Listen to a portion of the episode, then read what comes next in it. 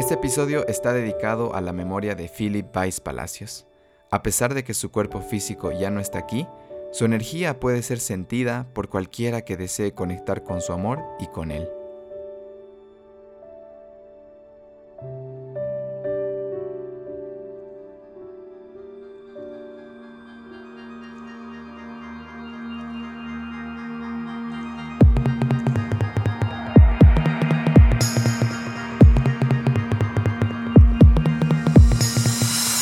Amigos y amigas que escuchan Equilibrium Podcast? Mi nombre es Luis Muñoz y mi trabajo es conversar con personas valientes, emprendedores, emprendedoras, deportistas de alto nivel y maestros espirituales para que ustedes puedan inspirarse, relajarse y abrir la mente.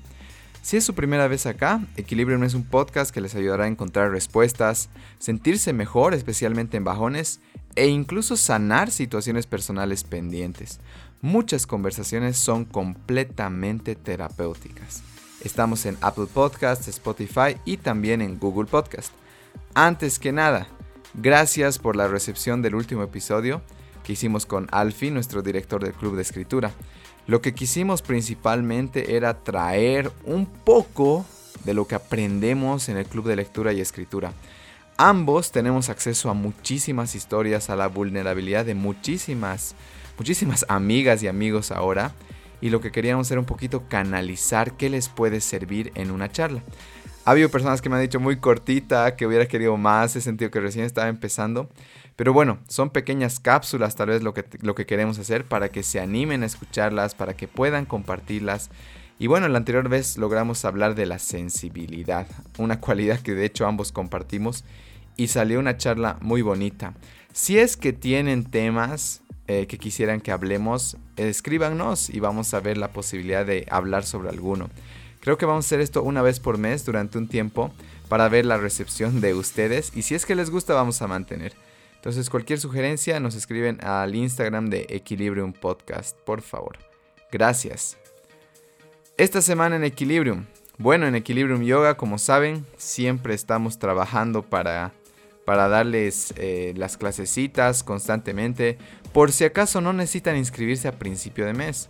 De hecho, cuando sientan la necesidad de, entrar a la práctica, los vamos a, les vamos a dar la bienvenida muy cálidamente. De momento todas nuestras clases son online, pero ya estamos viendo la posibilidad de empezar a utilizar el espacio que tenemos. Es curioso, justo empezó la pandemia, la pandemia cuando inauguramos sin embargo, esa inauguración nos permitió iniciar este maravilloso proyecto que tiene más de 30 personas activas. Tenemos dos grupos principalmente, uno de mamás y el otro regular. El de mamás es sencilla, no necesitan ni siquiera mat de yoga. Y lo que hemos hecho es crear unas clases en realidad que no tengan esa exigencia física o esa posibilidad de lesión, pero al mismo tiempo les den a las mamás principalmente los beneficios del yoga que es estar mucho más relajadas, mucho más tranquilas. Entonces, si es que su mamá no está pasando buen momento con todo este tema, estoy seguro que las clases de yoga les le van a ayudar. Algo importante es que en ambos paquetes, eh, sea que elijan dos veces por semana, tres veces por semana, cuatro veces por semana, en ambos paquetes de mamás y el regular, tienen una clase de meditación aparte y una clase de teoría yogi. Y la idea es complementar. El yoga no solo es un montón de estiramientos y de movimientos en el piso. De hecho van a tonificar todo su cuerpo, se van a dar cuenta de músculos que ni tenían. Y al mismo tiempo van a poder enfrentarse, ¿no? Muchas personas no pueden practicar yoga porque estás contigo y nadie más. ¿Qué significa eso? Que tus pensamientos van a salir. Y ahí es la oportunidad de armonizarlos, de crear una nueva relación entre tu mente y tu cuerpo, una en la que ya no te tengas que dar palo cada vez que, sé yo, subes unos cuantos kilos, comes algo que, que sientes que no te, iba, no te iba a beneficiar, o qué sé yo, tal vez un tema de autoestima donde constantemente te puede estar tratando mal. El yoga puede cambiar solo, todo eso, no solo tu cuerpo. Esperamos que se sumen, pueden entrar a nuestra página de Instagram, ahí están los horarios, mi Equilibrium Yoga. En cuanto al club de lectura, bueno, ya no hay inscripciones, estamos leyendo Creatividad S.A. Eh, de Ed Catmull. Y no les adelanto mucho. De todas formas, pregunten en a nuestro WhatsApp Business, capaz se puede animar a leer. Eh, si son lectores rápidos, la van a hacer. Pero si no, mejor esperar al siguiente club. Eh, mejor ser honestos, ¿no? En cuanto al club de escritura, la dinámica de este mes se llama Cita a ciegas. ¿De dónde viene el amor que das? Desde la infancia hemos experimentado y aprendido sobre el amor de diversas formas, y al estar rodeados de una cultura que lo idealiza tanto, a menudo resulta complicado entenderlo y más aún expresarlo y vivirlo. Nuestro mundo externo es un reflejo de nuestro mundo interno, de modo que la relación que tenemos con nosotros mismos influye significativamente en la construcción de nuestras relaciones interpersonales, incluidas las relaciones en pareja. En esta dinámica vamos a usar la escritura para ayudarnos a explorar ese mundo interno y exteriorizar lo que posiblemente no estemos viendo. No importa si están solteros o en pareja, esta dinámica podría ayudarles a descubrir muchísimas cosas. Todos estos proyectos pueden encontrar en nuestro catálogo de WhatsApp Business. El número es 769 28236 Agarren un papelito o saquen su celu, anoten 769 28236 Ahí, sin la necesidad de escribir a Leo, pueden revisar todos nuestros catálogos y si es que se animarían o tuvieran alguna duda, pueden escribirle ahí mismo. Bueno, vamos a presentar a nuestra invitada el día de hoy. Hace un par de años me invitaron a dar una charla en la Universidad Católica. Éramos varios panelistas. Antes que me tocara el turno, una de ellas me tocó el corazón. Para comenzar su charla, se bajó del escenario, subió hasta la parte más alta de las graderías y comenzó a caminar hasta llegar al micrófono. Y lo primero que dijo es, cada 40 segundos alguien en el mundo decide quitarse la vida. Yo no sabía que esta mujer iba a convertirse en la voz que transportaría el mensaje de su hermano Philip, que decidió quitarse la vida solo cinco meses antes de ese conversatorio. Gabriela Weiss es comunicadora social de profesión. Trabaja en Chequea Bolivia, un proyecto que se dedica a verificar la veracidad o falsedad de cualquier tipo de información que se comparte en las redes sociales.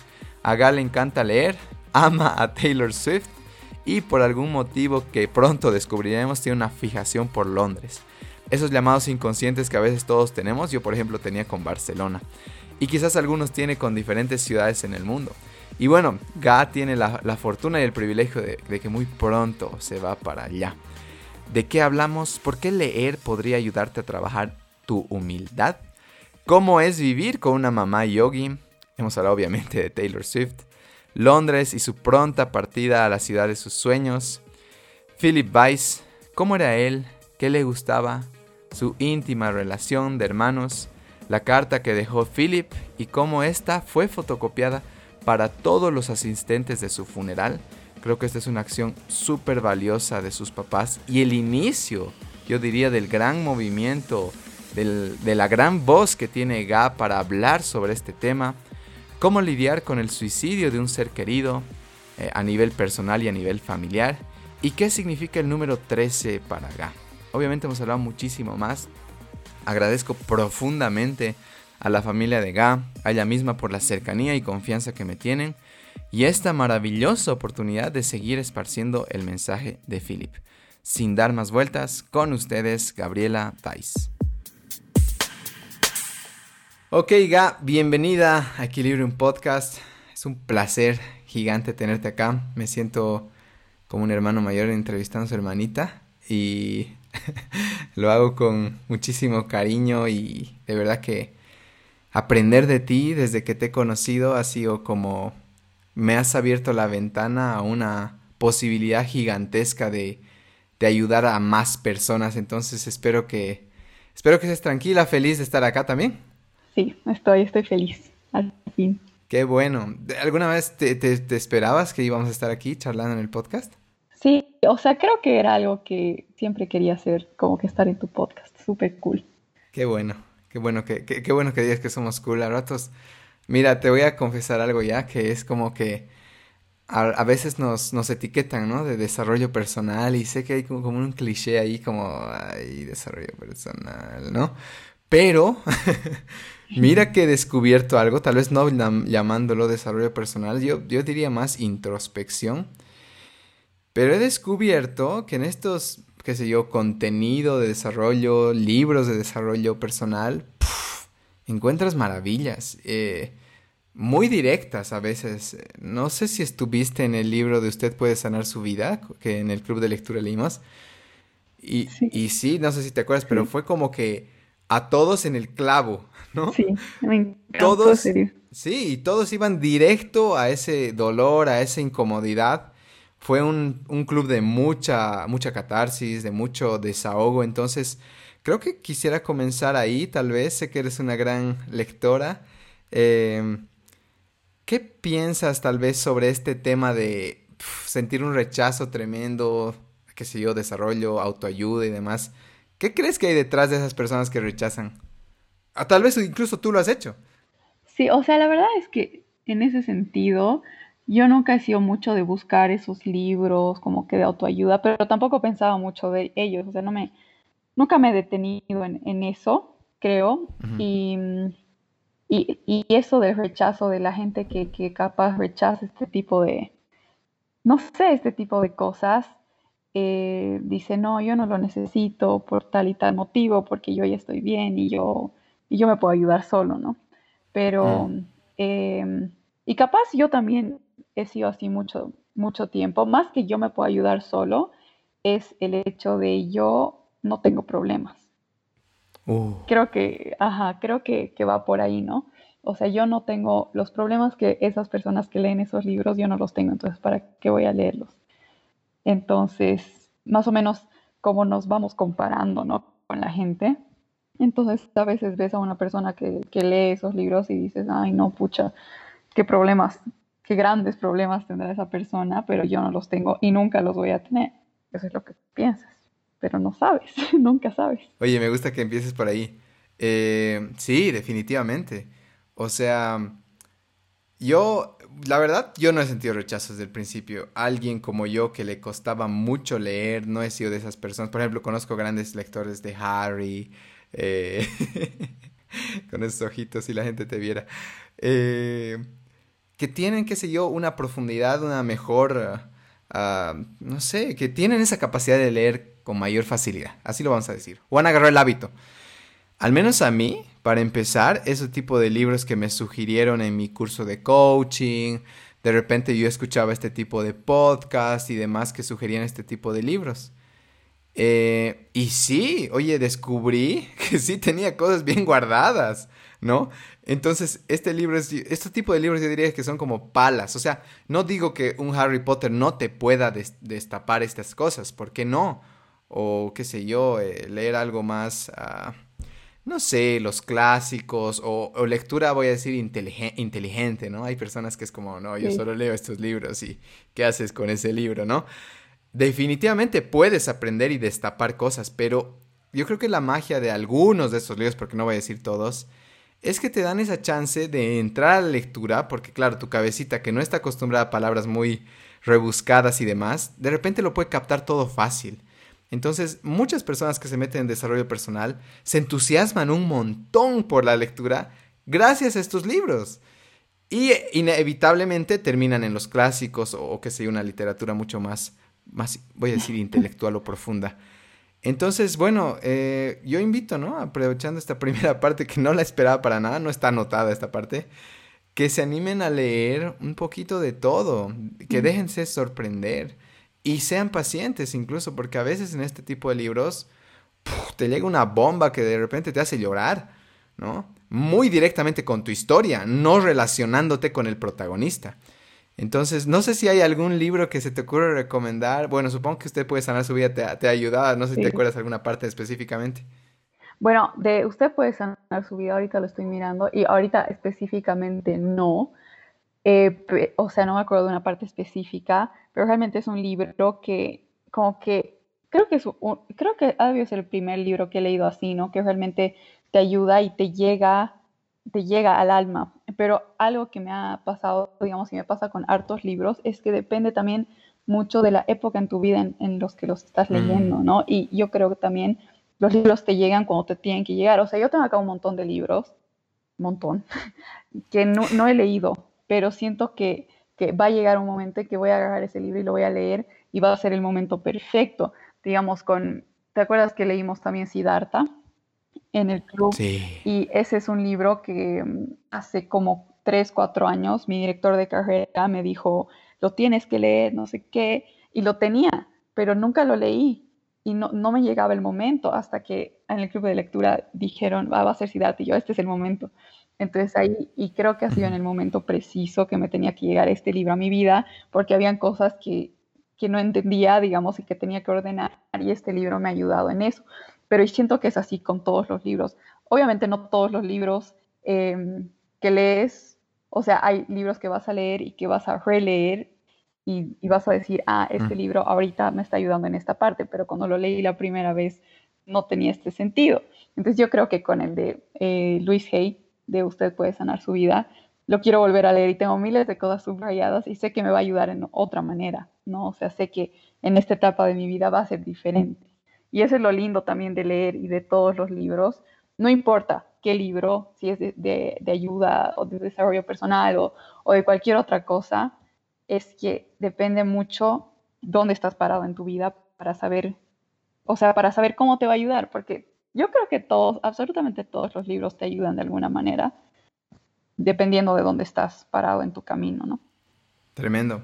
Sí, me ha gustado igual que hayas dicho, eh, antes de que se me olvide, has dicho como, a mí no me pasa esas cosas, ¿qué le estará pasando a esa persona, no? y hay muchas historias en el club, por ejemplo, cuando leímos Las mujeres que aman demasiado, decían como la gente, no, ¿quién me puede ver leyendo este libro, no?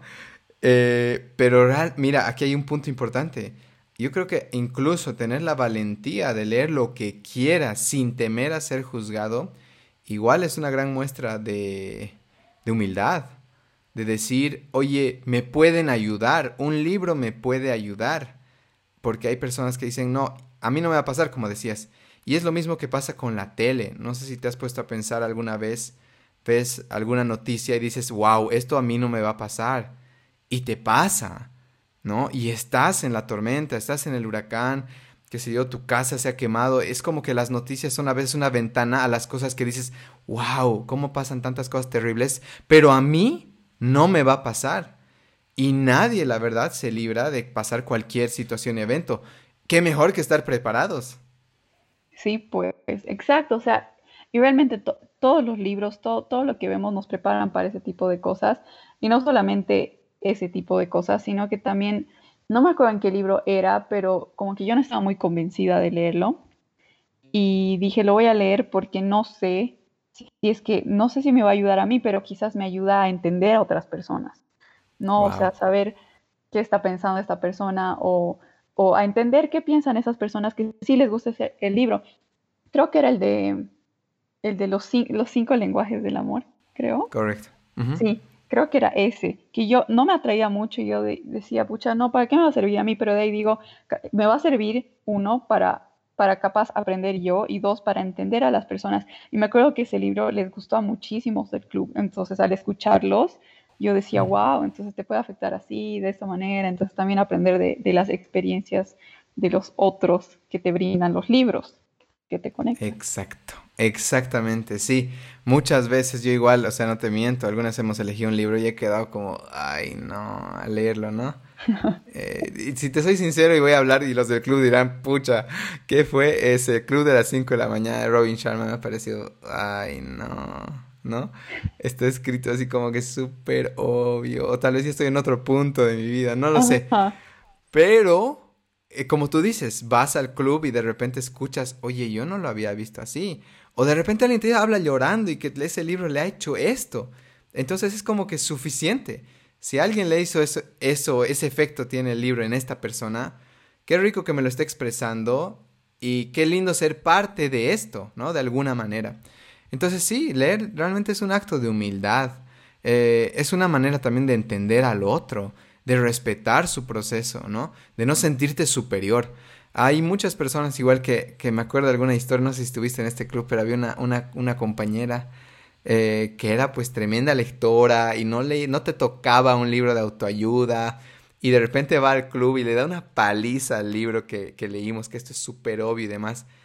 Y después de darle paliza, muchos decían, o sea, se, daban el permiso de decir, a mí me ha hecho mucho bien, ¿no? Y al final ella terminó siendo una tremenda, fiel eh, lectora del club. Y fue porque, ok, si yo lo veo así, no tiene por qué ser así para el mundo. No me hace superior. Entonces creo que leer en grupo te da una humildad tremenda. O sea, ¿a quién puedo juzgar después de escuchar cada historia, ¿no? Que hemos escuchado en el club. A nadie. Exacto, eso es, bello eso, o sea, realmente creo que en el club he aprendido eso, ¿no? Que no puedo juzgar a nadie y realmente como que saber que las historias de todos son tan diferentes y las cosas, ya sea de libros o de lo que sea, nos llegan de manera tan diferentes por lo, las cosas que tenemos que nos pasan en, en nuestras vidas, ¿no? O sea, creo que han habido dos o tres clubes en los que yo he llorado y nadie más lloraba y de otras personas lloraban en otros clubes o cosas así, pero es un, es un momento súper lindo porque comprendes que realmente hay tanto en todo lado, en todas las, las, historias de las personas, que tú, o sea, tú no eres quien para decir, ah, no, este libro, ¿cómo vas a leer? No, si realmente le llega a alguien y le, y le mueve el alma como a ti te movió otro, entonces sabes, ¿no? Que sabes cómo es sentirse así con un libro, entonces comprendes que a esa persona la podido mover por otras cosas. Exacto, y respeta su historia y respeta sus decisiones, aunque se equivoque, ¿no? Entonces, para mí el club igual esa oportunidad de estar eh, expuesto a tanta gente cada mes. Yo te digo, yo no puedo juzgar ni al peor criminal, no puedo, ¿ga? Estoy en un punto donde escucho algo y qué sé yo, se ha equivocado terriblemente a alguien y directamente pienso, ¿cuál será su historia? Directamente pienso. O sea, ya no puedo decir, ese ser humano despreciable, no. Tengo que pensar ¿Qué le habrá pasado a ese chico, a esa chica? O sea, yo ya estaba manejando y pensaba, o sea, si estás fumando demasiado, no es que te guste el cigarro, es que estás con demasiada ansiedad. Si estás tomando demasiado, no es que ames el alcohol, es que estás tratando de, de desinhibirte, estás tratando de reprimir algo. O sea, cualquier adicción no es, ah, qué chistoso, ¿por qué comes tanto, no? El gordito, no. Es que está comiendo el amor, tal vez que no le dio la vida, que no le dio la oportunidad de su familia y demás. Entonces, ¿quién soy yo para juzgar, no? Escuchas mucho en Facebook que tú también estás muy expuesta a esto. Alguien hace algo, paliza. Que lo quemen, que lo, que, qué sé yo, las, se salen las peores cosas. Yo diría, ¿y tú qué harías si tuvieras esa historia? Realmente tú tendrías la capacidad de decir, no, yo no voy a cometer este crimen porque a pesar de mi historia dolorosa, puedo tomar conciencia. No, Tú vas a la... Ay, no sé si sabes, pero hay un documental que se llama The Work, que es, una, es un documental de unas terapias grupales en una cárcel en Estados Unidos. Dice que no, no puedes parar de llorar en ese documental. Y, y, son tipos duros que han recomendado este documental en mi círculo de personas que, que me influencian, qué sé yo. Y dice que, o sea, realmente tú te metes ahorita a la prisión, yo les invito a todos, si pudieran investigar una historia y te encuentras pues con abusos, te encuentras con papás violentos, te encuentras con mucho abandono, que son creaciones nuestras. De alguna manera, cuando nosotros odiamos, estamos creando estos, voy a decir, malhechores, entre comillas, pero en realidad es una sociedad, es una sociedad, qué sé yo, que separa, que segrega. No es una comunidad donde, oye, te has equivocado, ven para acá, ¿qué ha pasado hermano? ¿Qué está pasando en tu vida?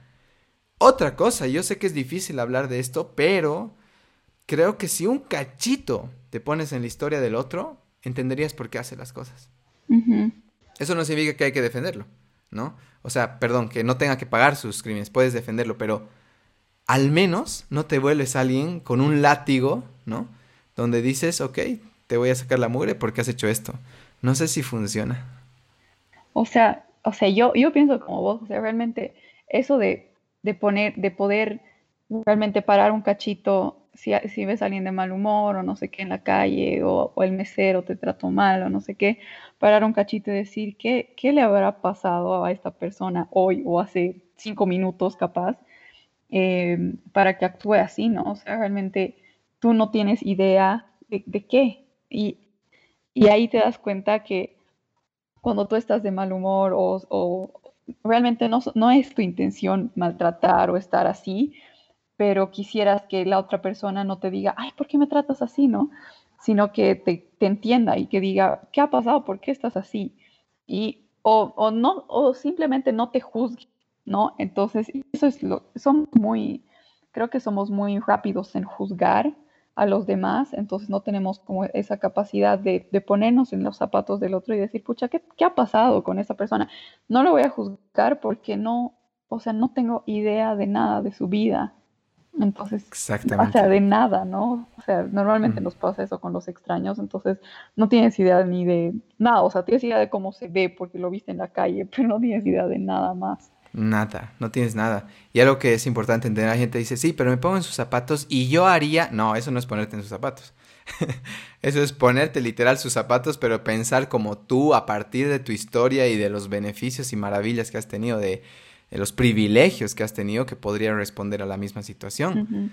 Pero es muy diferente. Entonces yo creo que tener este pensamiento te hace una persona mucho más empática y mucho más en paz con tu comunidad a pesar de sus errores. Es como una familia, ¿no? Todos en las familias vamos a cometer errores, vamos a tomar decisiones, pero en la familia no es como que, ah, te equivocas, te chicoteamos y chao.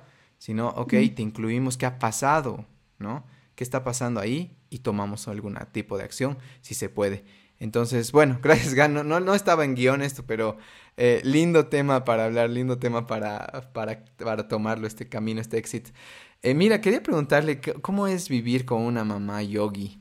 Eh, que así me, se me ocurre, ¿no? Llegas, ahí está de cabeza, o está con sus ojos cerrados y su respiración súper eh, fuerte, la respiración ujjayi, eh, no sé, eh, ¿qué, cosas o qué cosas has estado aprendiendo de tener a, una yogi cerca tuyo? ¿Qué, ¿Qué comportamientos? ¿Dónde la ves incluso crecer a tu mami?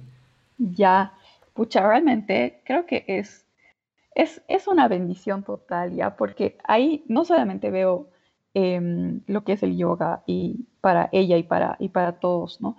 Pero veo lo que es encontrar algo que amas y realmente cambiar vidas con eso. Yo, o sea, mi mamá hace yoga, no sé exactamente hace cuánto tiempo, serán capaz unos más de 15 años, de hecho, pero no sé cuánto. Em, y realmente, o sea, me doy cuenta de lo que, o sea, eso es lo que ama, ama. Y cuando haces algo con amor y compasión, lo vas a hacer bien. Entonces, ella o sea, desde que ha, iniciado con el yoga, ha seguido y se ha rajado y para sacar la certificación, para ir a la India, ¿no? O sea, es como que ha ido, o sea, a pesar de la edad, a pesar de todo, ha ido construyendo eso, porque al fin ha encontrado algo que, que ama, que ama hacer y que realmente no solamente ama, pero también cambia, ha cambiado su vida, ha cambiado la vida de los demás. Entonces, para mí es, es es una gran inspiración en ese sentido, ¿no? De realmente encontrar lo que amas y hacer que pase lo que tenga que pasar, obviamente, pero, pero ponerle todo el esfuerzo para que pase así.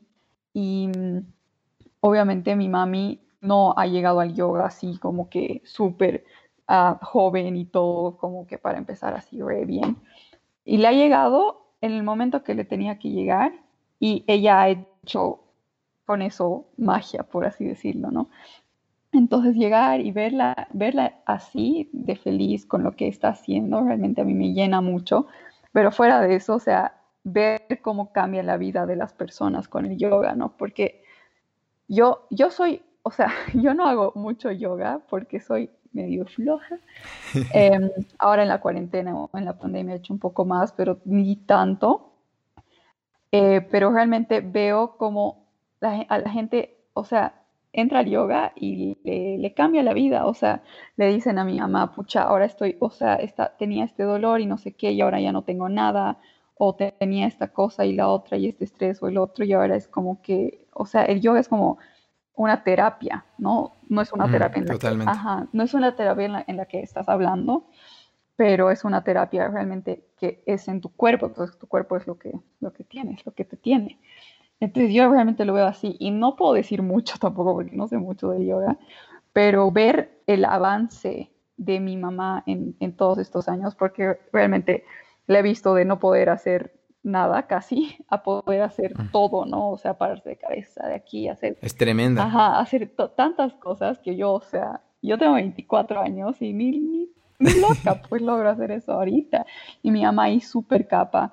Las, las veces que he ido al yoga, yo tengo muy poca flexibilidad, pero, y, claro, como que en serio eres su hija porque mira lo que hace y yo ahí ni, ni llevo a mi pie, creo, pero, pero realmente es, es bello, es increíble y poder aprender de ella en ese sentido también, ¿no? O sea, entender lo que, lo que son las posturas, cómo ayuda y todo. O sea, yo no sé mucho, pero me encanta aprender de ella, me encanta, me encanta eso más que nada, me encanta verla apasionada por lo que ama. Qué lindo.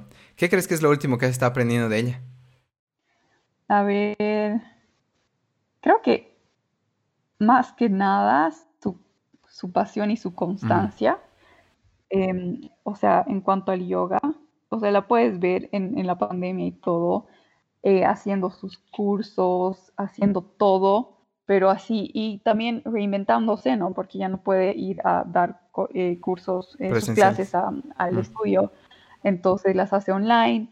Eh, y también aprender eso, porque ella quiere que todo salga bien, entonces aprender el Zoom, obviamente yo ayudándola con, con todas esas cosas, pero ver que realmente esto, esto le ayuda tanto a ella y ayuda a tantas personas que, que ella quiere seguir avanzando y quiere seguir y quiere como que seguir subiendo para lograr hacer eso. Sí, no, es tremenda. Yo he tenido la, la, fortuna de pasar unos buenos meses con tu mami y es, ella está en su agua.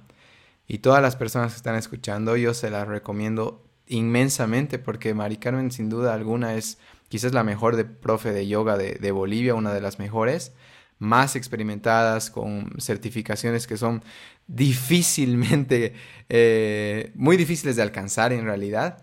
Y ella con esa disciplina y, entrega que le tiene al yoga ha logrado. Y yo les digo, practicar yoga yengar es otra cosa. O sea, tienen que hacerlo por lo menos uh, un tiempo en su vida, si no es toda la vida. Eh, es diferente la disciplina, ¿no? Algunos en el yoga, en el mundo del yoga le llaman el yoga militar. Y es porque la, qué sé yo, el nivel de exigencia, ¿no? Del maestro Iyengar que ha dejado en sus discípulos hace que se transmita una y otra vez. Yo te digo, hasta el día de hoy, que en mis prácticas siempre están presentes las cosas que tu mami me dijo porque nunca ningún otro profesor me las dijo. Y eso es de, se lo agradezco, bueno, a tu mami y obviamente al maestro Ayengar por consecuencia. Pero no, gracias, sí, un saludo a tu mami que, seguramente escuchará esto y que la quiero muchísimo, de verdad que es una de mis profes eh, que ya quiero que vuelva a dar clases para, para volver a meterme, seguir aprendiendo. Me gustaría que dé más talleres, ¿sabes? Porque creo que podríamos aprender muchísimo más. Pero bueno, eh, ya nos estamos metiendo en tu mami, que hay un podcast entero con ella. que lo pueden escuchar igual en Equilibrium con la mamá de Ga. Eh, mira, quiero antes de, entrar al, tema principal de hoy, ¿qué hay detrás de la locura de Taylor Swift? ¿Ya? O sea, yo sé que no eres la única. hay un mundo de gente que la adora y la ama y demás. Entonces, ¿qué, qué crees que pasa con esta mujer? ¿Dónde está? Oye, casi una religión. Ay, ucha, qué, qué intensa tu pregunta. A ver, es que, ¿sabes qué? No sé, o sea, a mí, yo, o sea, me hablas de ella, es como que, la amo tanto, pero yo desde el 2009 aproximadamente. Así que yo re loca ya, así. Salió una canción, así que fue la, una de sus primeras así súper famosas en todo lado, Love Story.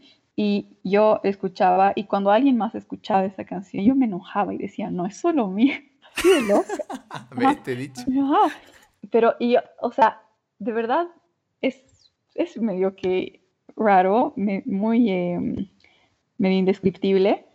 Em, pero la verdad que a mí me inspira mucho ella en sí.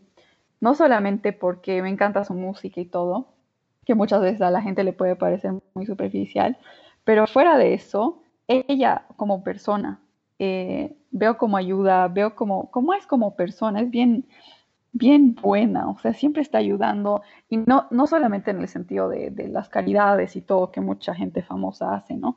Sino que entiende que sus fans estamos, o sea, que, o sea, todos los fans quieren conocer a su, a su ídolo, ¿no? En mi caso, Taylor.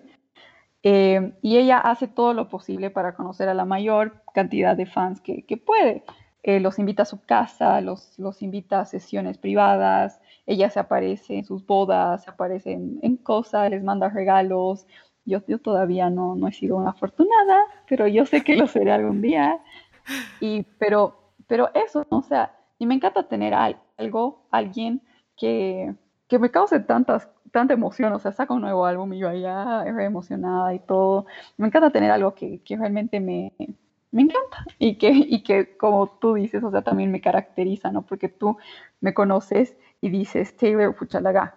Sí. Entonces, ajá, pero no sé, es, es así que, que, me encanta y, y, gracias a ella también tengo varias amistades que he ido haciendo, eh, más que eh, aquí en, Bolivia no, pero en, en otros lugares, porque me gané tickets para ir a verla, porque de verdad que la amo mucho. Entonces me gané tickets para ir a verla y cuando gané eso eh, conocí a gente, a latinos, así súper fans y todo, que ahora no solamente somos amigos así por ella, pero también somos amigos por otras cosas que tenemos en común. Entonces eso también es algo muy lindo que, que ella, digamos, súper indirectamente ha aportado en mi vida. No, y esto te digo algo, independientemente a que les guste o no la, la música de Taylor, es tremenda artista. O sea, si tú puedes escuchar, de hecho pueden ver el documental, debe seguir en Netflix, ¿verdad? Sí, sí, está ahí. Y ahí te das cuenta, ¿no? De la calidad de artista que está detrás de sus canciones. No es alguien que, qué sé yo, que ahí tiene un equipazo que arma todo y prácticamente ella es la, la cara bonita, no. Detrás de ella hay, hay, mucho recorrido, hay mucho talento, mucha honestidad, incluso como, bueno, no vamos a spoilear, pero eh, y aparte, yo les digo, si tienen un buen par de audífonos o tienen una buena, un buen estéreo eh, o una tele con buen sonido, hay una canción, hay un video en YouTube que me encanta ver de tiempo en tiempo. Y no, si bien la canción es, es bonita, que es Wildest Dreams, es, eh, está cantando para los Grammys, pre-Grammys, algo así, es como esos eventos antes de los Grammys. Fuck, ¿sabes? escuchas las guitarras, escuchas su voz, o sea, es una caricia. Y por eso les digo, independientemente de que digan, no, a mí no me gusta y demás, o sea, valorar a la persona por su talento, creo que también es otra gran muestra de humildad, ¿no? Yo te digo, hay artistas que pues no me van a gustar y demás, pero cuando veo talento lo reconozco y lo tengo que admitir, o sea, qué buenos son en lo que haces, qué buena es esta persona o este emprendedor, qué capo que es, ¿no? Aunque no me guste, ¿no? Entonces creo que, creo que para mí eso es Taylor y, aparte que me hace recuerdo a mi hermano, que los dos cuando salió Blank, Space uh, trabajábamos juntos y los dos gritando y cantando mientras, mientras programamos. Mi hermano está en Alemania, ahora lo extraño muchísimo.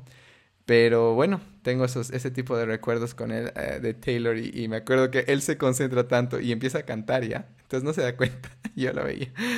Entonces, bueno, me meto un poco de Taylor igual. Eh, sé que muy pronto te vas, Ga, y, y te felicito y, y, realmente creo que es algo que lo querías hacer. ¿Y cómo estás respecto a eso? Contales a los oyentes dónde te vas. Bueno, ya. eh, bueno, yo he soñado desde muy chiquita con Londres. Londres, la ciudad de mis sueños. No sé por qué en realidad, pero siempre ha sido como que... no sé. Yo diría vidas pasadas. Sí, probablemente, ¿no? Mm. Igual como que, creo que, hay algo ahí, como que, es que es, es mucho, mucha la atracción, como que ven. Entonces, em, siempre he apuntado a eso, a ir, a conocer, primero obviamente conocer, ¿no? O sea, recién he ido eh, por primera vez el año pasado, no es que conocí, por eso quería ir, no, era como una atracción que realmente tengo que ir. Entonces el año pasado tuve la oportunidad de ir em, nada más 10 días de vacaciones, eh, pero siempre he estado como ahorrando para eso. Eso, eso era mi objetivo, ir a Londres. Y una vez allá, ya conociendo a una familia súper linda con la que me quedé y llevándome súper bien con ellos, entonces ya, ya volviendo y todo, pero se me dio la oportunidad ahora de, irme a Londres a, trabajar y a buscarme la vida, un poco, un poco así. Em, pero realmente es como, es demasiado increíble como eh, para mí es Dios el que hace las cosas, em, que, o sea, lo sueñas tanto, tanto, que, que es, es ahí, está ahí y hasta el día de hoy es como que para mí difícil como que de creer Londres, o sea, tú en Londres, no, no puede ser, ¿no? ¿qué? Así. igual cuando estaba allá así de visita, yo era de, pisando Londres, o sea, pisos de Londres, así en la calle, ¿no? Mm. Y incluso soy así, así de, de, o sea, mi fijación con las cosas, que, que, incluso me acuerdo con qué zapatos estaba cuando fui a visitar el, el palacio y todo, porque realmente es como que sueños que tienes, que siempre has querido, y cuando se te cumplen es como que no puedo creer que estoy parada aquí. Y, y para mí eso es, es, es, lo que está pasando ahora. Obviamente es, es difícil porque significa dejar a mi familia, que obviamente es, es, más fácil ahora con la tecnología y todo, que, que sabemos que podemos estar así em, cerca y lejos a la vez, pero, pero sí, o sea, yo, yo vivo con mis papás 24 eh, años, entonces sé que va a ser un cambio bastante drástico y radical, eh, no solo para, para, mis papás, sino también para mis hermanos. Pero saben qué es lo que quiero y eso es lo, lo más lindo, ¿no? De ellos, que, que me apoyan siempre en, en, en, todo lo que quiera, en todo lo que haga. Entonces, o sea, se debió hacerles picar sus, sus, sus, orejas con hablar de Londres toda mi vida. Entonces es como que para ellos, wow, también, ¿no? O sea, es Londres, ni siquiera es otra cosa, es, Londres, o sea, tanto que ya tanto has fregado, Gabriela. Ya, vete. No, no, tanto así, pero, pero sí, o sea, yo digo, es realmente algo que he soñado tanto toda mi vida, es perfecto y todo, pero igual me cuesta, es como, es como un sentimiento medio agridulce. Pero claro, no. Yo, yo, creo que tiene que ser así, o sea, algo tan importante no, no puede ser, no creo que pueda ser toda emoción, tiene que haber un, una, un cierto temor, también por eso es tan importante, ¿no? Entonces creo que a ratos confundimos con que no, mi pasión tiene que ser todo bueno, todo cuesta arriba, no, no, hay un impulso, pero también se permite sentir las demás emociones y, y pues yo creo que estás en el camino correcto, o sea, te veo tan alineada y sabes, cuando descubras cuál es el principal mensaje allá, me vas a escribir ya ese rato. Como que me digas, Luis, ya sé. Ya sé por qué estoy aquí. Ajá. Ya sé que, quién era mi vida pasada, ¿sí? Ajá, ya, ya sé qué me querías decir. Y, y, nada, para mí va a ser un momento de mucha alegría. Y el no saberlo también es esa, ese descubrimiento, el, el estar encontrando y encontrando más en la vida, pero me alegra que te dejes guiar por esa sensación y, nada, seguro eras pues una londinense en otra vida. Mira, yo te digo, algo me pasó con Barcelona. Yo también siempre tenía un, deseo ardiente de vivir allá y demás. Hace poco fui, ah, estuve bastante tiempo en España con mi hermana. Y sabes, Barcelona fue como que, no, no tengo nada para ti. Vete. Ajá. Porque yo decía, les decía a las personas, si va a haber algo, va a ser evidente, ¿no? Va a ser evidente, va a ser clarito.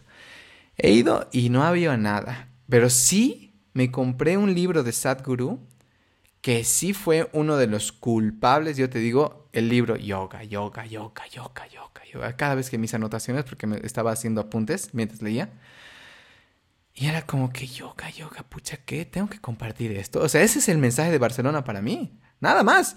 Entonces he vuelto, Osmel, reunámonos. Osmel, yo sé que esto va a sonar loco, pero algún rato vamos a abrir un espacio de yoga, le dijo. ¿Qué? Me dice. O sea, como que, mm, no sé, pero puede ser, ¿no? El Osmel es súper abierto. Eh, y mira, le dije, sí, se si se va a dar, se va a dar. Y empezamos a buscar lugares, no había ningún lugar. Y al final lo abrimos en la casa de mis abuelitos, donde vivían ellos. Y la pandemia. Entonces, lo hemos inaugurado y todo lo hemos trasladado online, pero mira, ese fue el regalo de Barcelona para mí.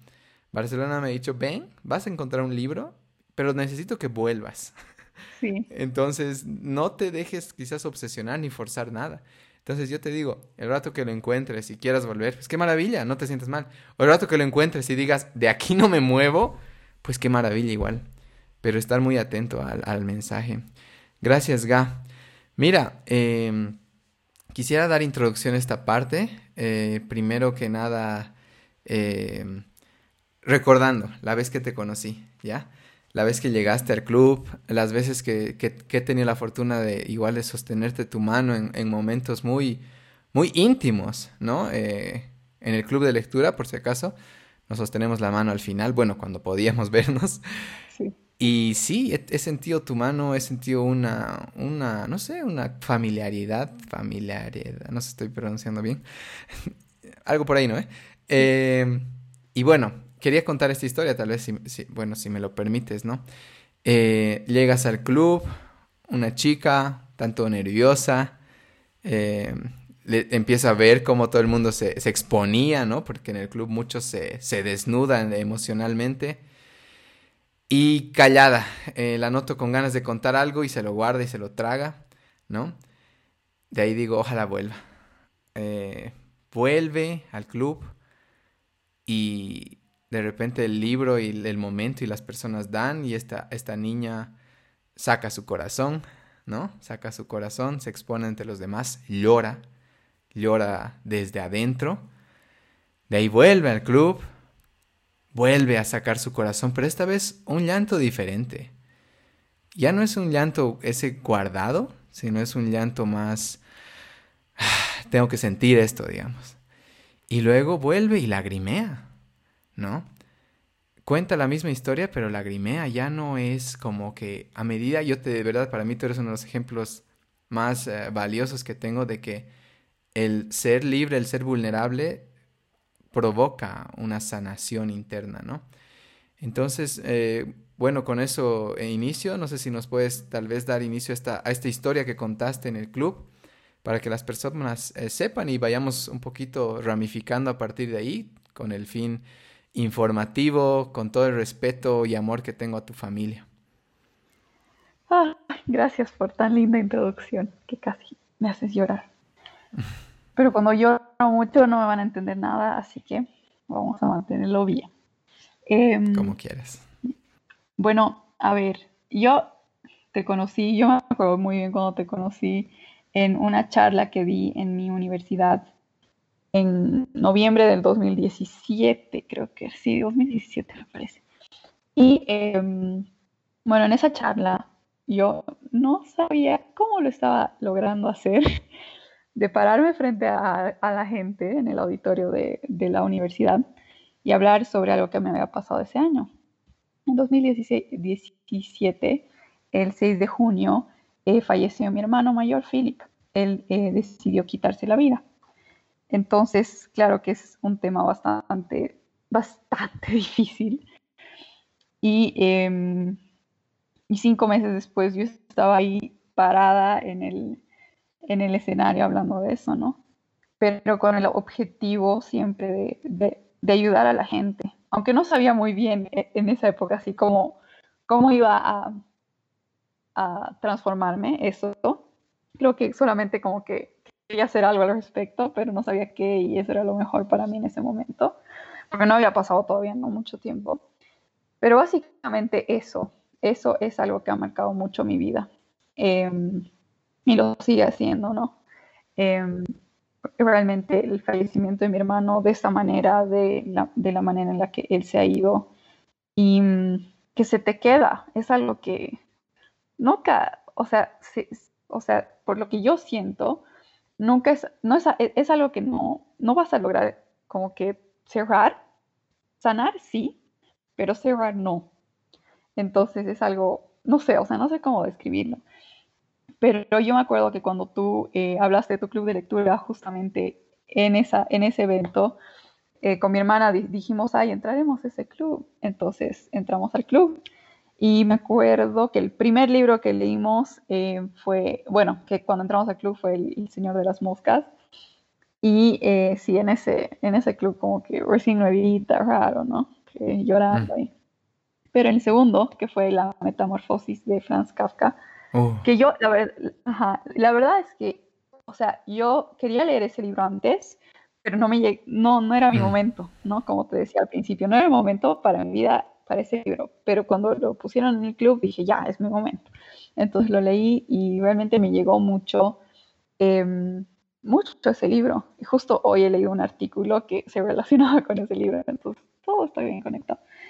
Pero mm, con ese libro realmente me, dio, me dio la, la, la oportunidad, creo, de, de de sacar eso que, a mí me, estaba molestando, ¿no? O sea, de, poder hablar, hablar un poco más abiertamente de lo que había, me había pasado a mí, de cómo yo me sentí cuando sucedió lo de mi hermano y, me sigo sintiendo, ¿no? Así a veces como que, ¿qué podría haber hecho yo para, poder haberlo ayudado.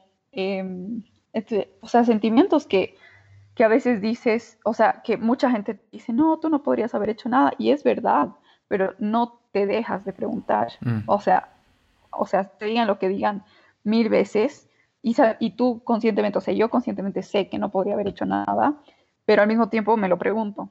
Y es algo que sé que me lo voy a seguir preguntando, pero no es porque me estoy martirizando ni nada, pero es, es desde otro ángulo. De... Sí, exacto. Entonces así, eh, eso es básicamente lo que me pasó, pero el club, el club para mí, por, eso siempre creo que lo decía ahí en el club, ¿no? Que ha sido una, una terapia para mí. Es porque realmente es, em, con los libros, con todo, te vas dando cuenta de diferentes cosas y no solamente los libros, las experiencias de las personas, escuchar sus historias es lo que a mí me ha marcado mucho y por eso he empezado a escuchar más historias de las personas em, a raíz de esto de mi hermano. Y justamente lo que, lo que también te decía al principio, ¿no? Esto de, de saber las historias de las personas no, y, y no tener que juzgar a nadie por dónde viene ni, ni, por nada, porque realmente no sabes por qué ha pasado esa persona. Mm. Entonces, eso. Gracias, Gam. Eh, mira, a mí me encantaría, para mí este episodio es una manera de honrar la vida de tu hermano, de, de recordarlo, de respetar la decisión incluso que él tomó. Eh, como te digo, creo que no puedo juzgar a nadie, ¿no? A veces las personas tienden a ser muy, muy duras, muy, muy severas o muy rígidas cuando alguien toma este tipo de decisiones. Pero para mí la vida dura lo que, lo que tiene que durar y si él lo decidió hasta ahí, pues eso es. Eh, mi pregunta en realidad creo que va mucho más por otro lado y me gustaría conocerlo a través de ti. ¿Cómo era el Philip? ¿Cómo era su voz? Eh, ¿Qué le gustaba? ¿No? Así todos nos ponemos un poquito a recordar su energía y demás, que, sigue por ahí y hasta capaz algunos nos sentimos mucho como él. Sí. no tenía que llorar ya. Puedes llorar, vale llorar. Pero bueno, em, para mí el Philip no era, es, y siempre creo que va a ser, siempre es como un presente, un constante. Em, fuera de que no, no está en el aspecto físico aquí a mi lado, mm. pero sé que está en, en todo lado, o sea, lo siento. Entonces, él siempre era así súper feliz, súper alegre, súper lleno de, de amor de, para, para, los demás, dar a los demás, siempre lleno de energía para, para todos, ¿no? Él tenía así como millones de amigos, que una de sus mejores amigas eh, le decía, pucha, tú, tu, tu, pequeña, tu pequeña aldea tienes de amigos, porque tenía tantos amigos que era como que tantos y tantos en todo lado, de todo tipo, y era una persona que, bueno, le encantaba escribir, em, escribir así, tiene así muchos cuadernos así de que escribía, y también le gustaba contar cuentos, en la última época él escribió un par de cuentos para niños mm. y estaba metido en esto de la narración oral, de los cuentacuentos, que era algo que le encantaba también. Entonces, pucha, tenía espacio, literalmente un espacio en, su, espacio en su corazón para todos, para absolutamente todos. Solo que siento que capaz no tenía espacio para él, tenía mm. espacio para todos menos para él. Entonces, así, ¿no? Entonces, como que cuando cuando pasó, eh, o sea, cuando él decidió quitarse la vida, todos eran como que, ¿el Philip cómo? Así, nada, o sea, obviamente te, te, sorprendes, pero dices, el Philip, o sea, la persona que capaz menos te esperabas, mm. que estaba así tan llena de amor, ¿cómo, no ven?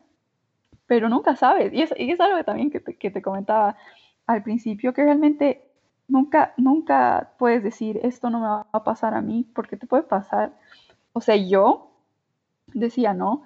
Eh, veía de, series, veía películas que capaz tendrían un suicidio o algo así, decía, pucha, qué grave, pero, pero a mí no me pasan esas cosas, pero sí me pasan, ¿no? O sea, sí pasan y me pasan, me pasa a mí, o sea, aquí a mi lado, a mi hermano. Entonces, eh, nunca escupir al cielo y decir eso nunca me va a pasar, porque de verdad que, que no sabes. Y, y con la persona que, capaz menos te esperas. Y eso es algo que he aprendido mucho de lo que ha pasado con el Philip, que, que después muchas personas empezaron a abrir conmigo y a hablar conmigo del tema y me decían, pucha, si yo tenía pensamientos así, cosas así, ¿no? Que personas que nunca te hubieras imaginado. Pero ahí es cuando vas abriendo los ojos. Mm. Y dices, pucha, o sea, si te ha pasado a ti, está, está a tu lado, también puede estar en la familia de tu amiga o de, todos. Entonces realmente no, no, no sabes nunca. Pero algo, volviendo a tu pregunta, es como que siento que el Philip me, guía mucho en muchos sentidos. O sea, él eh, con, con este mi sueño a Londres y todo súper, súper metido, o sea, siempre que, siempre que tenía la oportunidad de regalarme algo con la bandera o, con el, o que diga Londres o lo que sea, me lo hacía, ¿no? Entonces, siempre como que siento que también está dentro de, de todo esto conmigo. Totalmente. Yo también, ¿te acuerdas en el club que te interesó un capítulo del, bueno, una parte del Tao Te Ching que estaba dividido por, por números? Y le preguntaste a la chica, un, favor, ¿qué, ¿qué, qué, número es? Y dijo 13. Y era como, yo, los dos nos hemos mirado como, wow, aquí está el Philip de nuevo. ¿No? Entonces sí, definitivamente, ahí su energía está presente, es constante, infinita. Eh, y mira, hay algo que tal vez quisiera entrar. Hace poco un oyente del podcast igual decidió quitarse la vida, ¿ya? Eh, yo, él era que escuchaba mi podcast desde mi antiguo podcast que se llamaba Tú también puedes. Y este chico alguna vez me hablaba y era profundo, ¿ya? Era profundo. Su charla era profunda, sus los textos que escribía como nos teníamos en redes eran muy profundos, ¿ya? Eh, y hace poco, ¿no? Vi que, que bueno, estaban compartiendo sus amigos y demás. Y obviamente no, las personas tienden a decir, no decir obviamente, bueno, se quitó la vida, no, no, es eso. Es como que a la familia le va a costar y está bien que le cueste, ¿a quién, quién podría estar ahí exponiéndolo?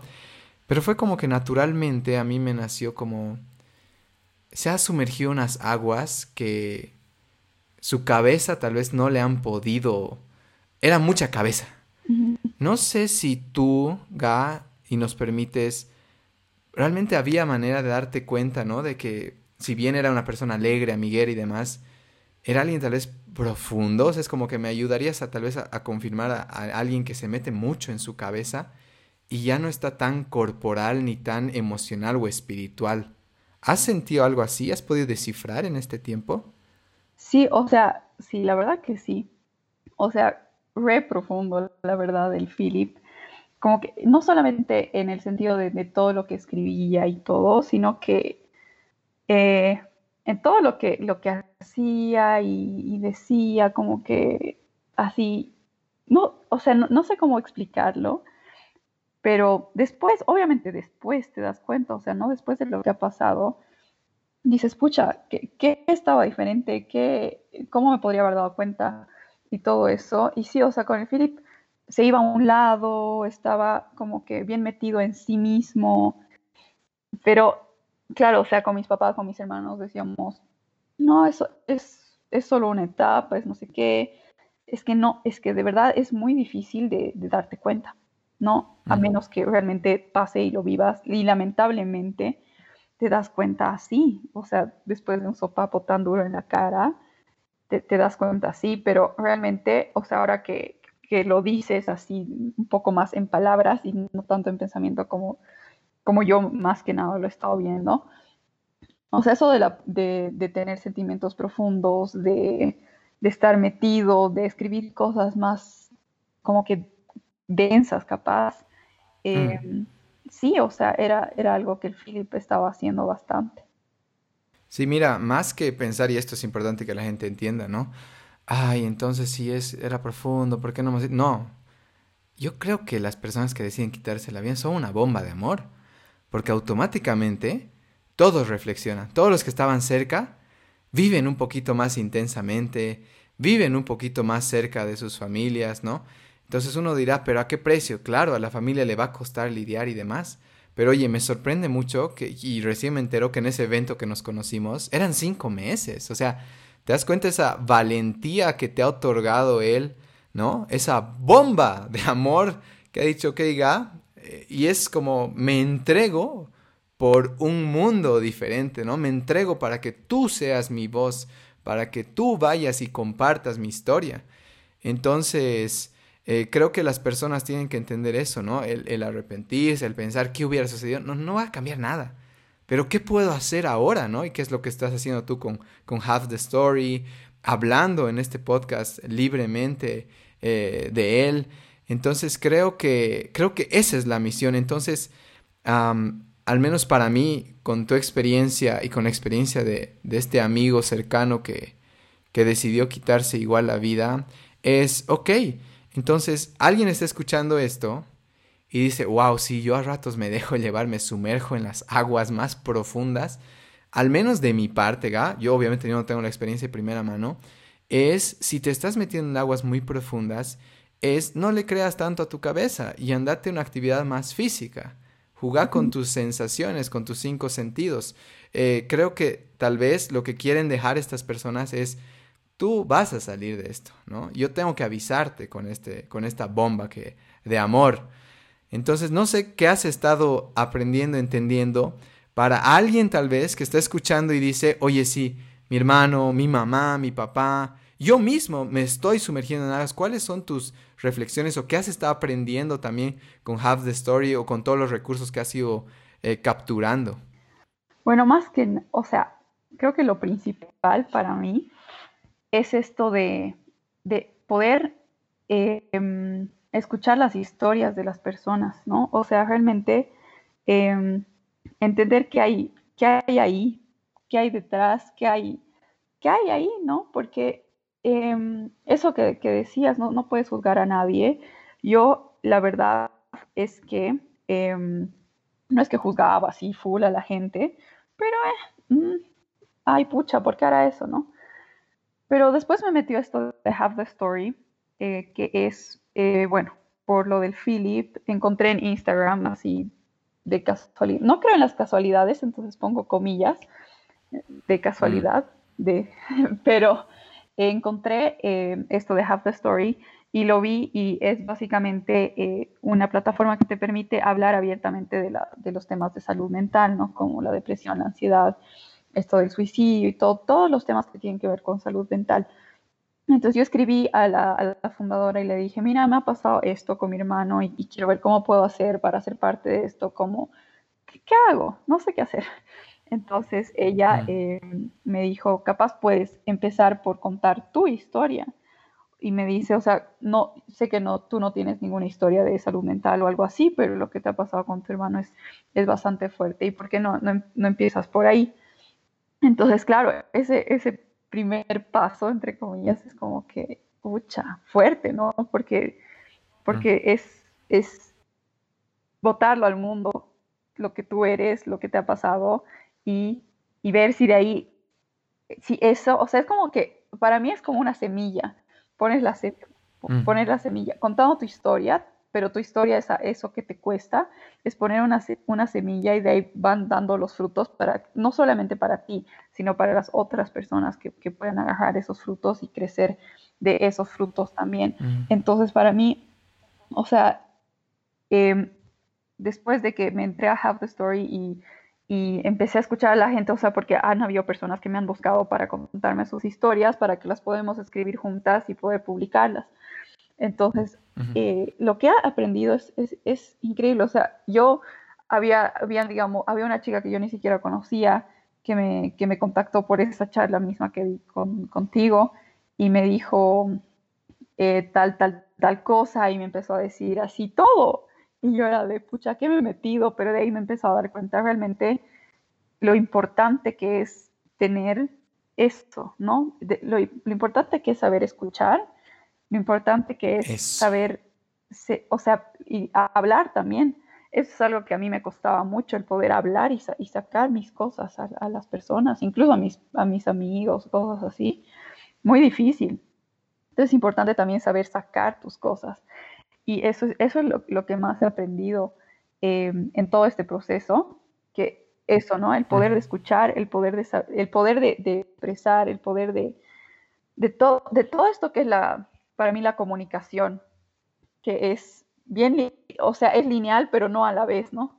Pero entonces, de todo, y de, y de, y de saber entender que tú no eres el centro de la tierra, y de también saber entender que, bueno, a mí me pasó, mi hermano se quitó la vida, pero tantas personas que les ha pasado lo mismo, y entonces también te, entras a, ese mundo y dices, wow, o sea, esta, esta, esta, tantas personas que tú no sabías y estabas ciega, ese, o sea, yo estaba ciega a ese mundo porque no me había pasado y no entendía lo, lo, lo grave que puede ser no prestar atención a las actitudes, no prestar atención a, las historias, porque tú estás ensimismada en, en, ti, o sea, yo era, ajá, o sea, yo tenía 21, 21 años, metía en mi, en mi universidad, metía mis cosas, si nos veíamos con el Philly todos los días porque vivíamos en la misma casa, pero metida en, en mis cosas, en mi celular, en mi, en mi celular básicamente, ¿no? Pero tan metida en, en todo eso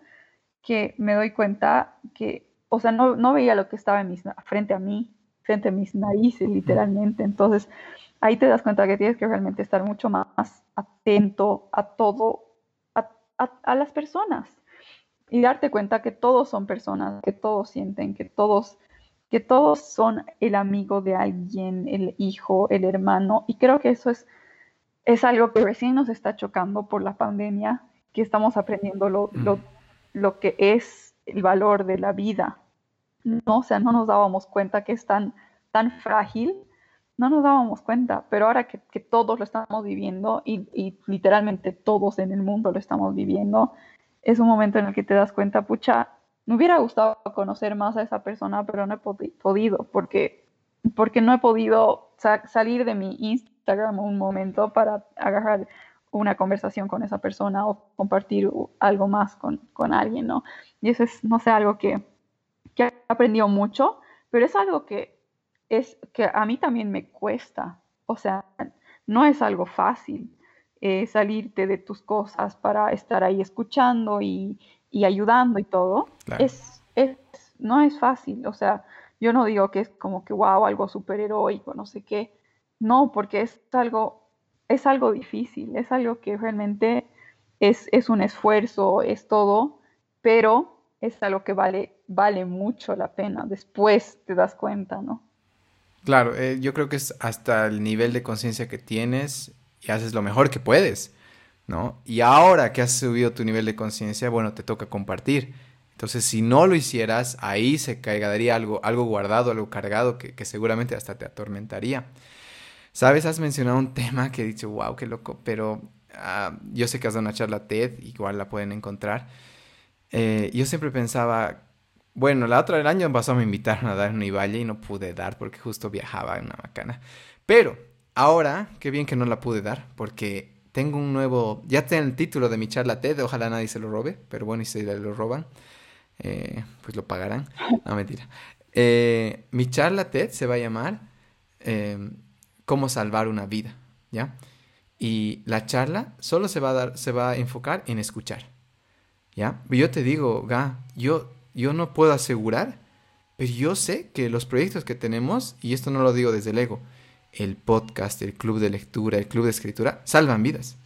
Yo te digo, salvan vidas. Nunca vamos a ver a quién, pero ver tantas lágrimas, ver tanto desfogue, para mí es una gran eh, gratificación de decir, ah, sí, ya se quedó sin esa carga, ya le sacamos, ¿no?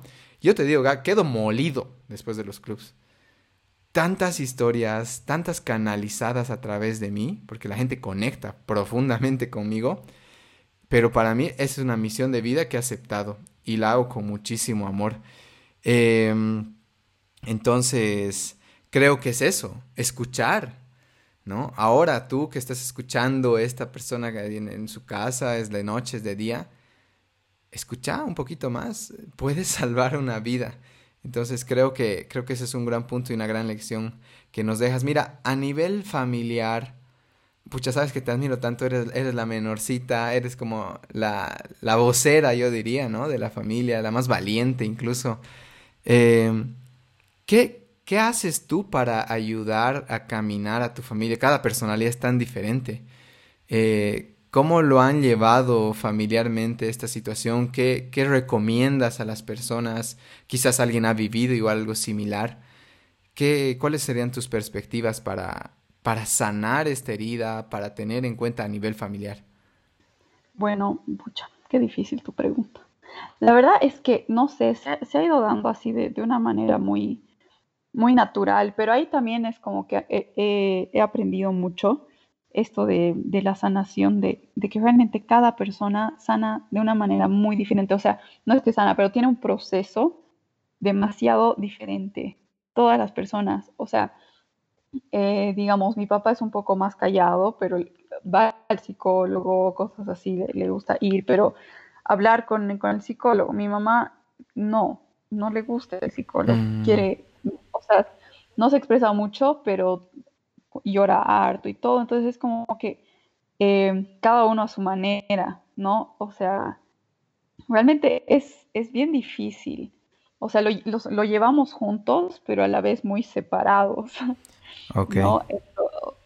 o sea, es, es, también es muy, creo que tiene mucho que ver con la relación que cada uno ha llevado con el Philip, porque de cierta manera, por la manera en la que se ha ido, uno pues se puede sentir culpable, uno se puede sentir pucha, eh, no le he dado lo que necesitaba y cosas así, ¿no?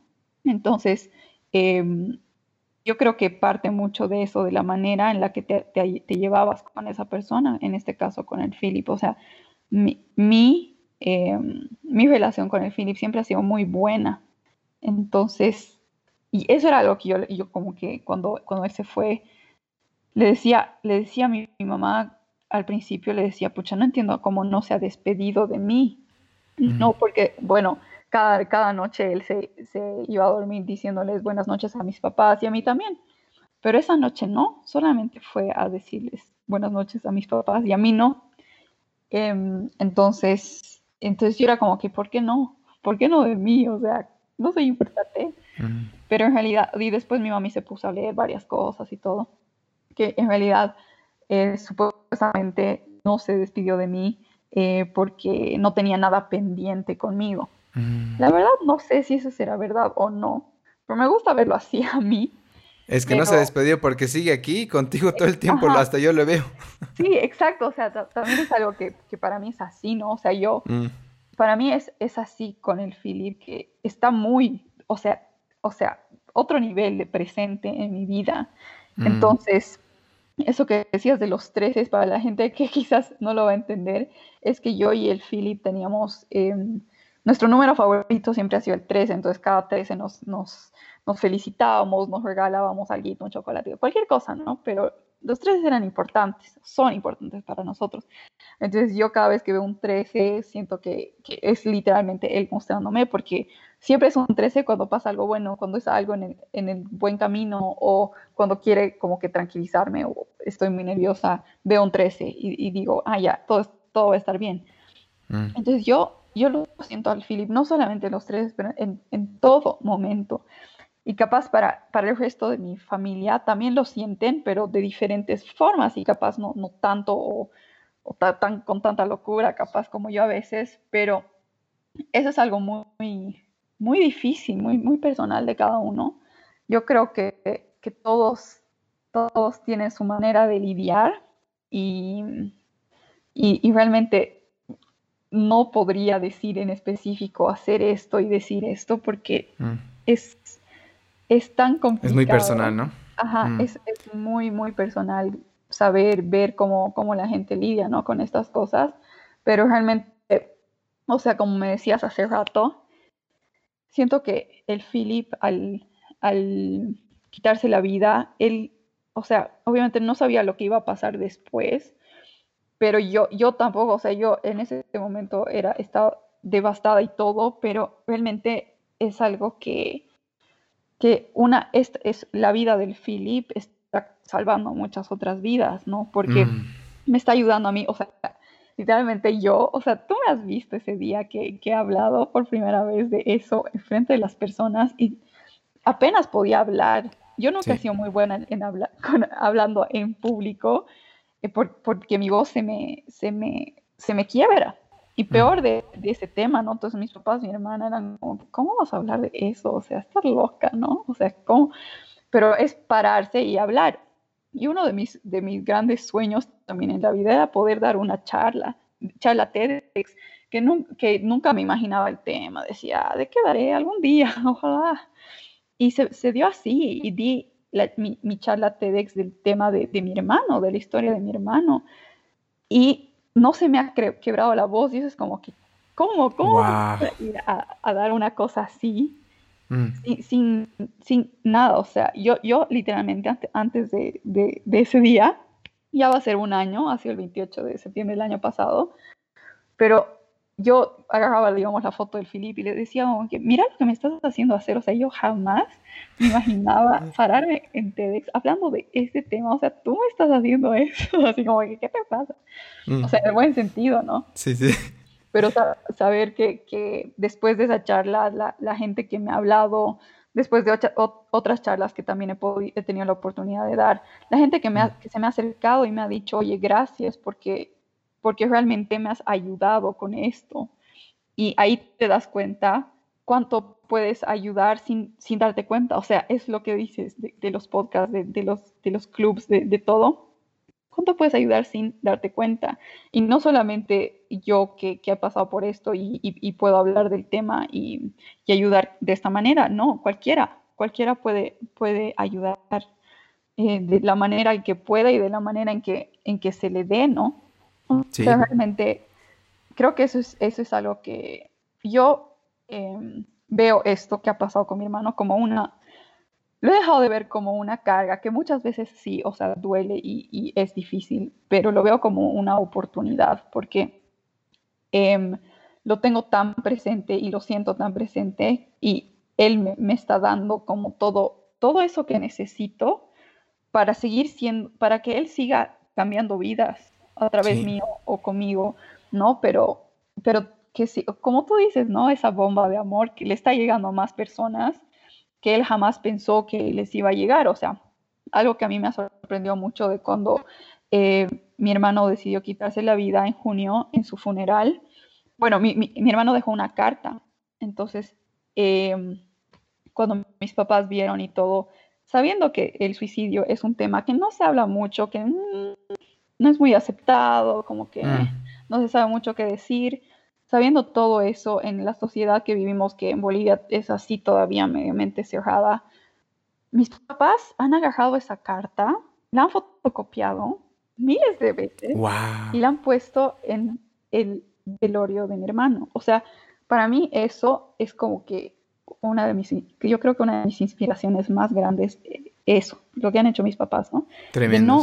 Mm. Ajá, o sea, de no ocultar nada, de decir, es así, es esto y esta es la carta que él ha dejado y, y, y es así, es así y, y, es así y así aceptar y llevar la vida así. Creo que también, eh, o sea, lo que, lo que ellos me, me, transmiten, mis papás, en ese sentido, lo que me han transmitido, es realmente algo que, que se me queda siempre, ¿no? O sea, eso de, de poder mm. hablar y decir las cosas sin, sin miedo y poder y para mí hablar de esto, del suicidio de mi hermano, es, es eso, ¿no? Es, es una valentía, pero que he aprendido de mis, de, en este caso sí, de mis papás. Porque wow. han sido tan abiertos con eso, o sea, yo... Qué hermoso. ¿qué? Ajá. Entonces todos, cualquiera podía ir, sacarse mm. la carta y varias personas después me dijeron, pucha, esa carta, o sea, gracias, no sé qué, yo, tú no sabes hasta dónde puedes llegar. Realmente el Philip con sus palabras ha llegado a gente que ni conocemos, ni capaz nunca conozcamos, pero eso es lo lindo, ¿no? Que, que, te das cuenta que la vida es, es, no es aquí nomás, no es aquí y ahora, es también, es, es siempre, o sea, es trascendental. Y eso es algo que, que, dice en una canción que me gusta mucho, es... Eh, mueres dos veces, ¿no? La, primera es cuando te, te, mueres, mueres físicamente y la, la, segunda es cuando te olvidan. Entonces, para mí, el Philip, digamos, ahorita no muere porque sigue estando súper presente, porque no, o sea, yo no lo voy a olvidar. Y su, su legado es, es todo esto, ¿no? Que, que siento que yo estoy haciendo también por él. Claro, ¿no? Y cuánta gente, aparte que te habla y los que no te hablan, pero ya les cambias, o sea, creo que ustedes son el vivo ejemplo y qué lindo, y yo no sabía que lo habías aprendido de tus papás con esta muestra de, de valentía y de amor, que es eso, ¿no? O sea, Cualquier persona que esté escuchando, ok, te pasó algo, quieres sanar, comparte con tu comunidad tu dolor. Sé libre, con valentía, honra la vida de los que están, de los que no están. Ahí está, ¿no? Cuando soy suficientemente valiente para hacerlo. Mira, Gab, yendo cerrando con este tema que, pucha, sabes que me encantaría igual si me puedes pasar, si es que se permite una copia, me encantaría leer a Philip igual eh, creo que sería algo muy, muy hermoso para, para, cerrar. Yo creo que yo lo conozco igual, lo siento tanto a través de ti, que si me lo permites sería maravilloso, obviamente, si, si, te, si se puede. Pero lo otro que te quería decir, para ir cerrando, es darle este efecto terapéutico igual a, a este podcast, es tú que tienes esta conexión tan fuerte con él.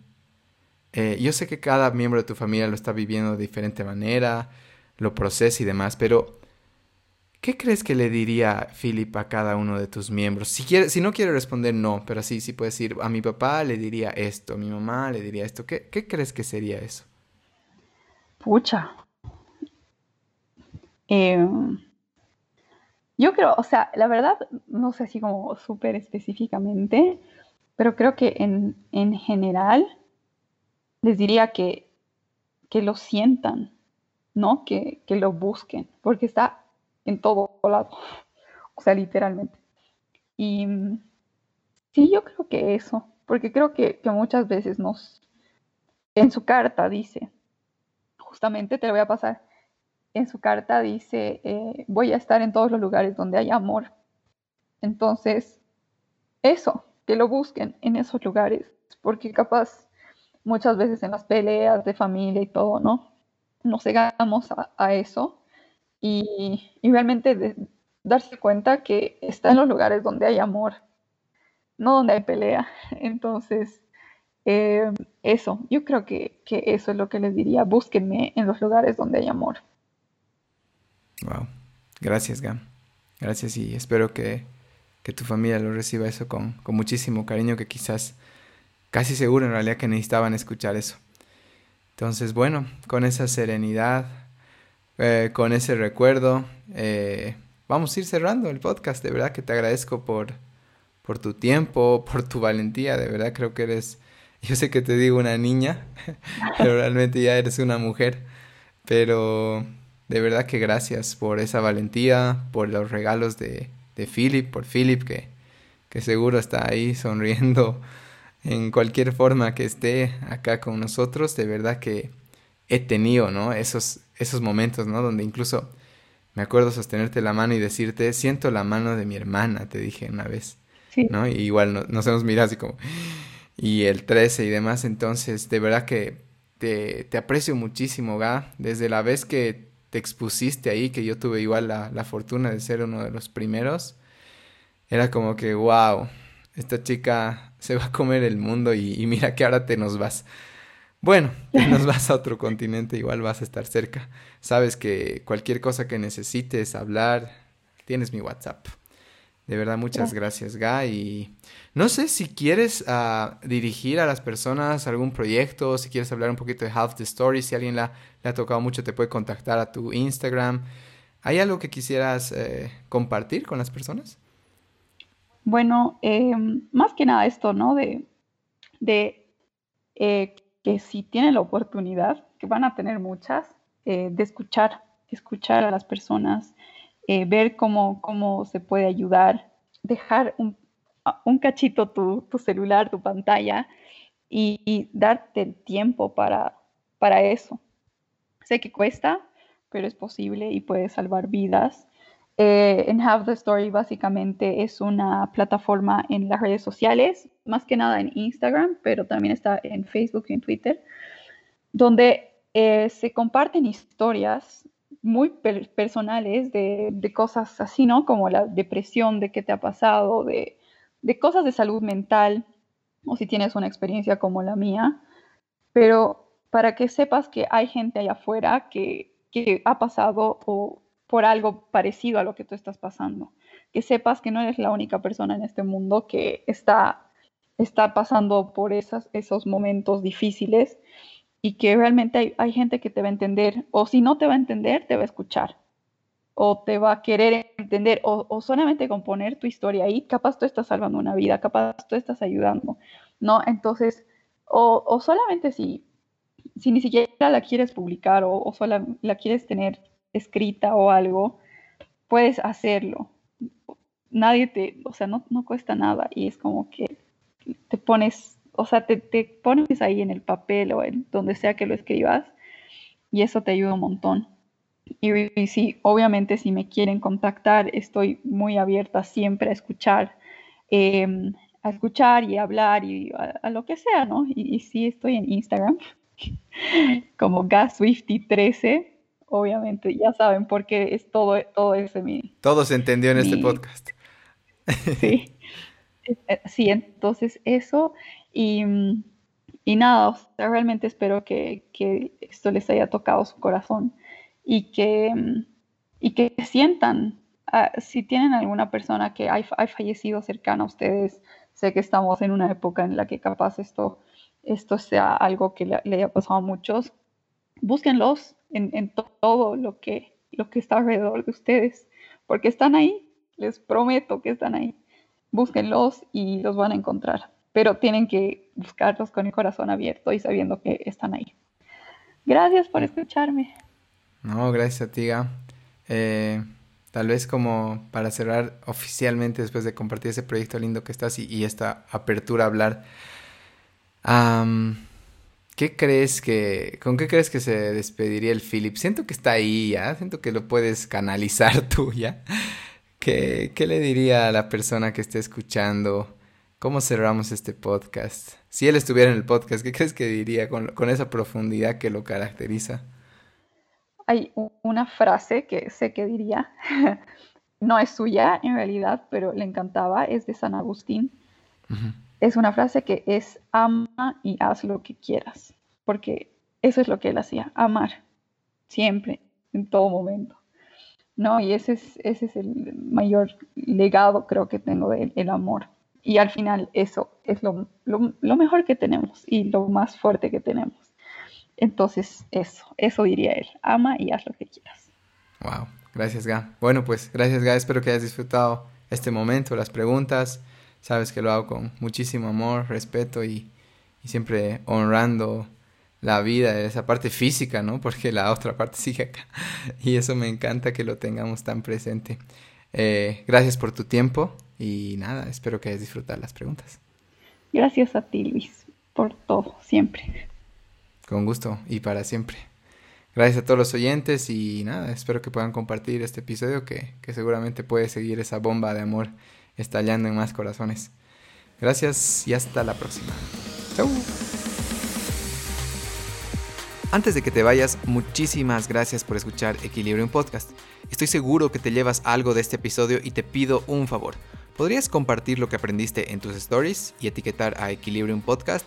Me encantaría saber qué te llevas para recompartirlo en nuestra página y que otras personas se beneficien de este aprendizaje. Gracias. Recuerda suscribirte al podcast en Spotify, Apple Podcast o Google Podcast para que te llegue una notificación cada vez que lancemos un nuevo episodio. Si has estado escuchando Equilibrium por un tiempo y te ha hecho bien, sumarte a nuestros proyectos, además de enriquecerte, nos ayuda a mantener el podcast activo. Aparte que así también nos llegamos a conocer de frente. Como te dije al principio, tenemos el club de lectura, el club de escritura Equilibrium Yoga y también si es que estás pasando por un bajón, puedes escribirme y preguntarme por los servicios de coaching. Me encanta dar la libertad a alguien de contar su historia en total confidencialidad y poder ayudarle a salir del mal rato. Te aseguro que es posible. Lanzamos un episodio por semana y también ten en mente que tenemos más de 70 episodios para poder inspirarte y relajarte al mismo tiempo. Hasta la próxima.